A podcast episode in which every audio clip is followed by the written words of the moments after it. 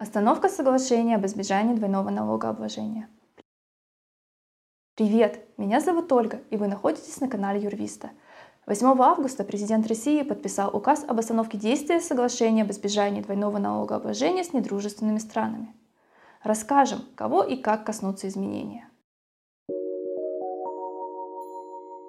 В указе все государства Евросоюза и всего 38 государств. Итак, изменения коснутся налоговых нерезидентов.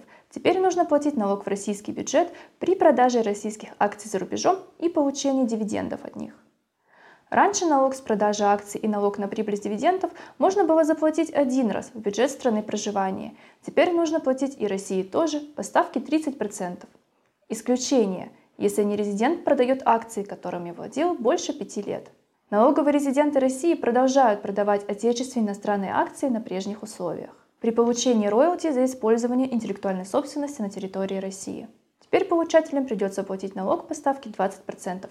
Кстати, это касается и музыкантов, и писателей, которые потеряли статус налогового резидента, но продолжают продавать свои произведения в России. Новый указ не касается налога на доход физических лиц. Если специалист работает на отечественную компанию удаленно из другой страны и не имеет статус налогового резидента России, он платит НДФЛ по старой ставке, то есть 13-15%. Подписывайтесь на наш канал, ставьте лайки и ждите новые интересные видео. До встречи!